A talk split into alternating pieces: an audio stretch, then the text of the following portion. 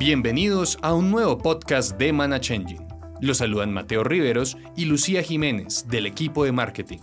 Hoy nos acompaña nuestro especialista en ITCM del equipo técnico, Diego Díaz. ¿Cómo están todos? Muy bien, muchas gracias. ¿Tú cómo estás? Bien, bien. ¿Cómo estás tú, Lu? Súper emocionada con el tema del día de hoy. Eh, hablando del tema del día de hoy, estoy seguro que todos hemos lidiado con ello. Y quiero saber qué opinan de los chatbots, cómo ha sido su experiencia con ellos. Bueno, de mi parte, eh, he tenido muchas experiencias, tanto positivas como negativas. Realmente, eh, en muchas ocasiones, cuando intentamos acceder a una plataforma como, por ejemplo, de transporte, como de seguros, eh, no sé, diversas empresas o organizaciones que montan chatbots dentro de su servicio, obviamente para que podamos llegar a, todas esas funcionalidades o todas esas esos servicios específicos que nos, nos venden.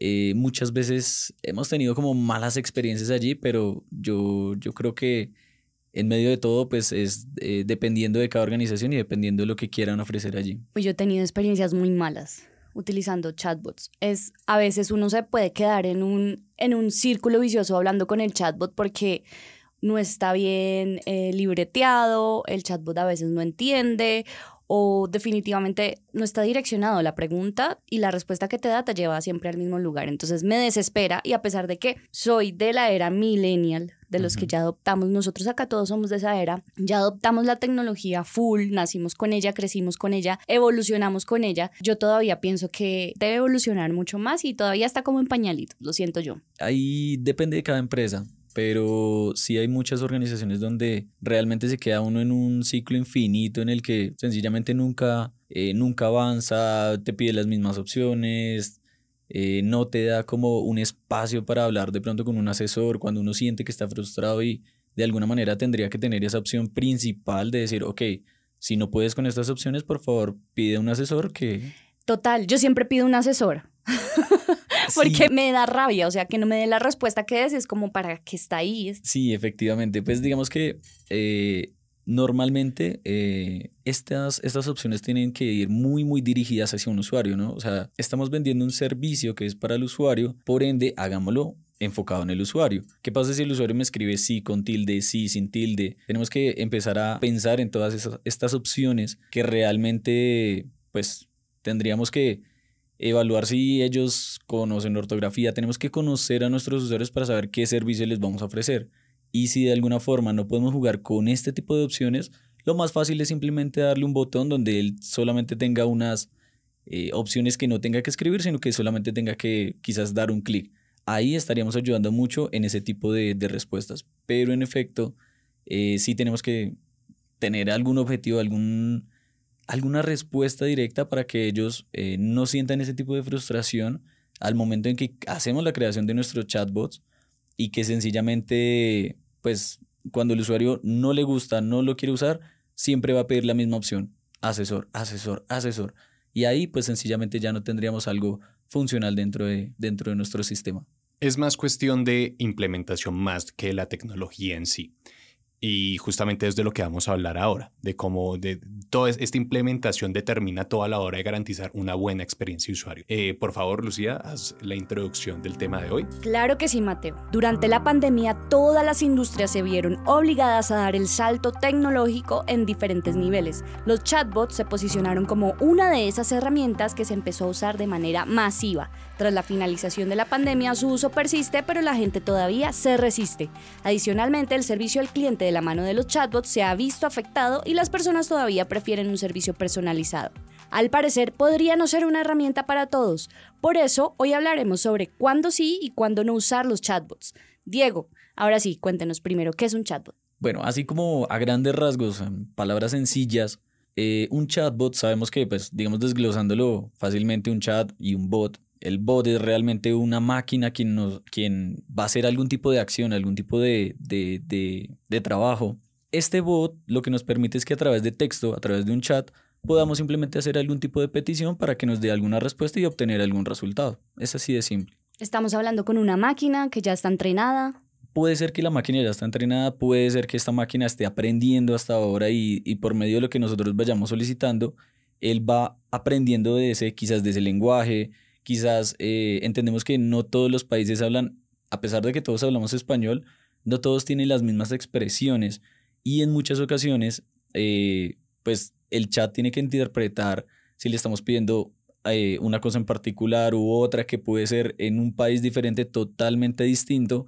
Entonces ahí empezamos a, bueno, el chat empieza a, entender ese lenguaje y puede tener ese tipo de, de inteligencia artificial y de aprendizaje pues automático del, del bot. Y todo finalmente esto es eh, dirigido pues al mismo fin para el que generalmente se crea toda tecnología que es para optimizar, para automatizar. Sí, exactamente. Normalmente digamos que estos bots o estos chatbots eh, son enfocados a eso, a mejorar la experiencia del usuario y además de eso, a entregarle una, un resultado mucho más rápido y que no dependa de la labor humana, digamos que de alguna manera que pueda llegar a automatizarse mejorando tiempos, mejorando la respuesta inmediata, pues digamos que es mucho mejor a evitar quizás un error humano y entre más automatizados los procesos los tengamos, muchísimo mejor. Bueno, ahora sí, ¿qué avances ha habido en materia de chatbot? ¿Qué es lo nuevo? ¿Qué nos trae de chévere? ¿Con qué se está combinando? Lo nuevo, digamos que la tendencia hoy en día es eh, el Machine Learning, realmente junto con la inteligencia artificial.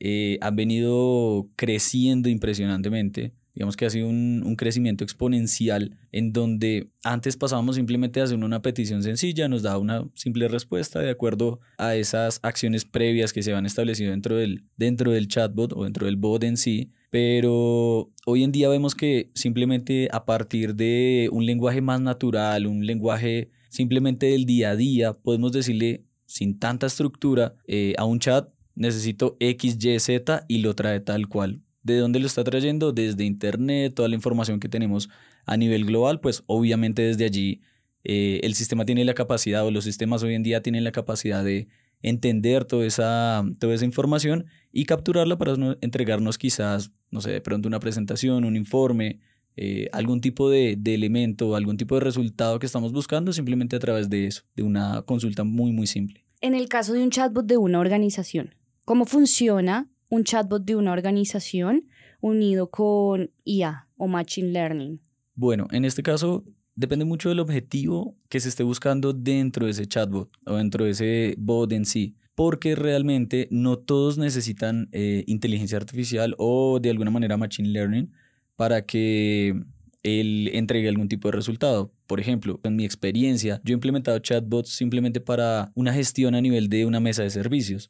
¿Qué necesitamos en la mesa de servicios? Simplemente consultar un ticket, crear un ticket a través simplemente de un chat o hacer una consulta quizás en una base de conocimiento, conocer cuál es el estado de mi, de mi solicitud.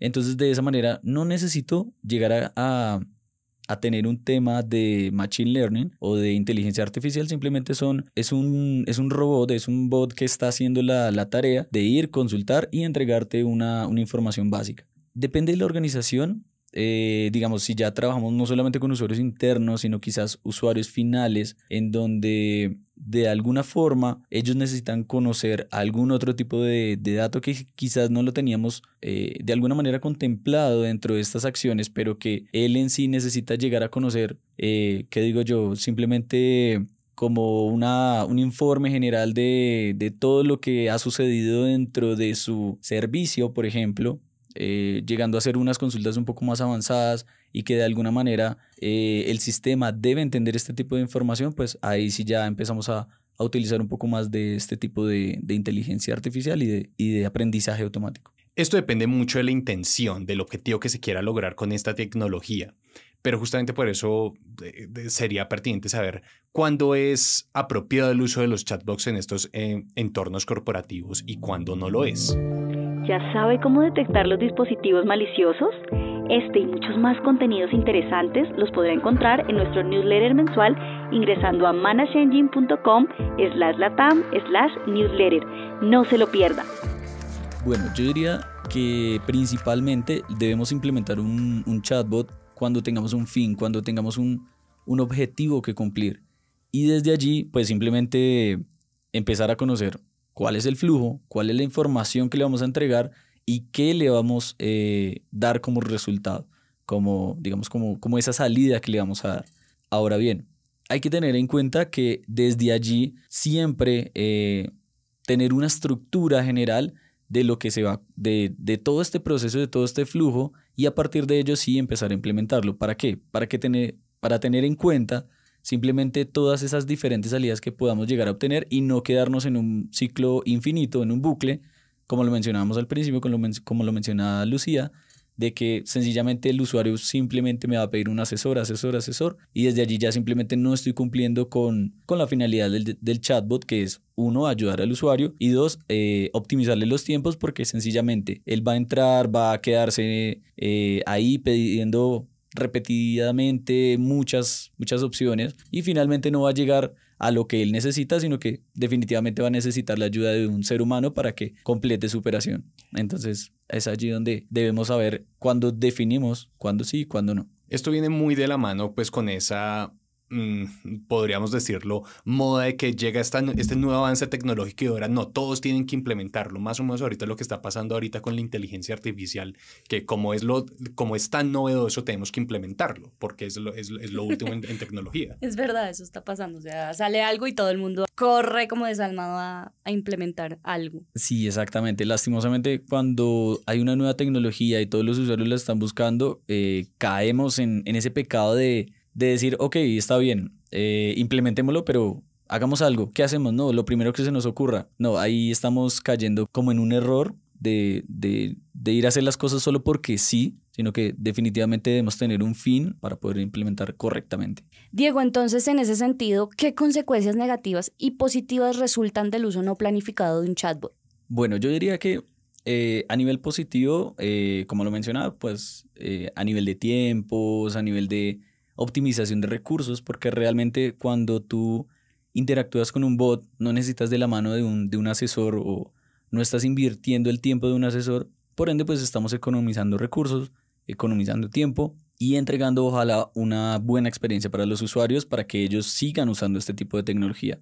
La mala, digamos que una mala experiencia del usuario lo que nos lleva a que ellos ya no lo van a utilizar, no les va a gustar, no, le, no les vamos a ofrecer un servicio eficaz y de esta manera, pues sencillamente el usuario va a decir, no me gusta, no, no lo uso, o lo uso, pero porque definitivamente me toca. Y ahí es donde, si los usuarios no lo ven de alguna forma útil, pues eh, sencillamente van a buscar otro servicio, quizás de otra organización, y ahí estaríamos perdiendo lo que es la fidelización de los usuarios, las, la satisfacción de los mismos, porque no tienen una buena experiencia final definitivamente se debe conocer el cliente. Sí, en efecto. Yo, para implementar algo como este tipo de tecnologías de, del chat o de cualquier otra, debo conocer mis clientes para saber qué les debo entregar y cómo se los voy a entregar. Entonces esa es una consecuencia negativa, que el cliente se nos vaya. Pérdida también de recursos. Pérdida de recursos. Pienso que eh, que se nos vaya el cliente es esencial. O sea, si los usuarios están migrando a otras organizaciones, pues estamos perdiendo dinero y realmente eso es lo que nos interesa a la organización y ese es uno de los puntos más importantes. ¿Qué otro punto tenemos así como para destacar entre las consecuencias negativas? Otra de las consecuencias negativas puede ser básicamente el, el, tiempo que estamos invirtiendo en nuestros asesores. Obviamente son más recursos. Seguramente ya no va a ser uno o dos usuarios que lo están solicitando, sino van a ser muchísimos porque el bot no está funcionando y de alguna manera volvemos a la misma tecnología anterior en donde era un, una persona, un, un ser humano quien nos estaba atendiendo y en ese orden de ideas pues debo tener más recursos para cumplir con esa demanda que realmente el bot no está cumpliendo y lo único que estoy haciendo es desgastando a mi usuario y que finalmente diga, no, no me gusta esa plataforma, voy a cambiar por otra. ¿Cuáles son entonces ahora los resultados positivos de utilizar un chat? Bueno, los resultados positivos, efectivamente, economización de recursos. De ahí simplemente la satisfacción del usuario, que es muy importante, y que normalmente cuando yo tengo una buena experiencia dentro de alguna de estas plataformas, yo la recomiendo con un compañero, con un amigo, con un familiar, y desde allí obviamente pues voy a extender mi, mi servicio a otros usuarios sin necesidad de que eh, tenga que hacer campañas o que tenga que hacer algún tipo de, eh, de comercialización, sino que ya directamente por el voz a voz, eh, a través de este buen servicio que estoy brindando, pues mis usuarios simplemente lo van a empezar a utilizar. Vemos un ejemplo claro del, por ejemplo, de ChatGPT, en donde Simplemente ellos no hacen publicidad. Ellos simplemente empezaron con una plataforma gratuita, la cual era muy buena, y que se empezó a popularizar y a partir de ello simplemente eh, después de un tiempo la empezaron a monetizar y desde allí ya empezaron eh, con grandes industrias, no solamente con los usuarios finales que día a día están utilizando este tipo de servicios, sino que de alguna manera lo, lo vendían también a las organizaciones. ¿Por qué? Porque es un servicio demasiado, demasiado bueno y que de alguna manera le sirve a todo el mundo y desde allí pues simplemente se popularizó a través del voz a voz. Entonces este tipo de servicios cuando son excepcionales sucede este tipo de, de eventos. Habiendo hablado de las consecuencias positivas, ¿cómo se mide el éxito de la implementación de un chatbot? ¿Hay alguna forma? Yo diría que sí, realmente dentro de este tipo de configuraciones uno puede crear algún tipo de informe interno para saber si el usuario está ingresando una opción a otra, retornó, volvió, ingresó nuevamente. Entonces, eh, todo este tipo de acciones se pueden llegar a parametrizar en un informe para verificar estos indicadores y saber si realmente el usuario cumplió un solo flujo o tuvo que hacer algún tipo de retorno o si de alguna manera finalmente después de muchos intentos terminó en un asesor, este tipo de información es muy importante llegar a conocer dentro de la implementación.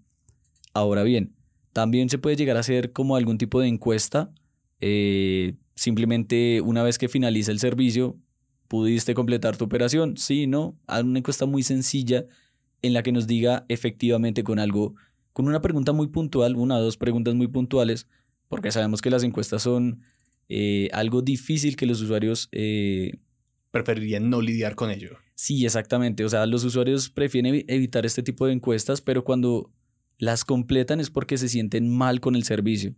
Pero de alguna manera, si yo hago una pregunta muy puntual, muy sencilla, una o dos preguntas, ¿te gustó el servicio? ¿Pudiste completar tu operación?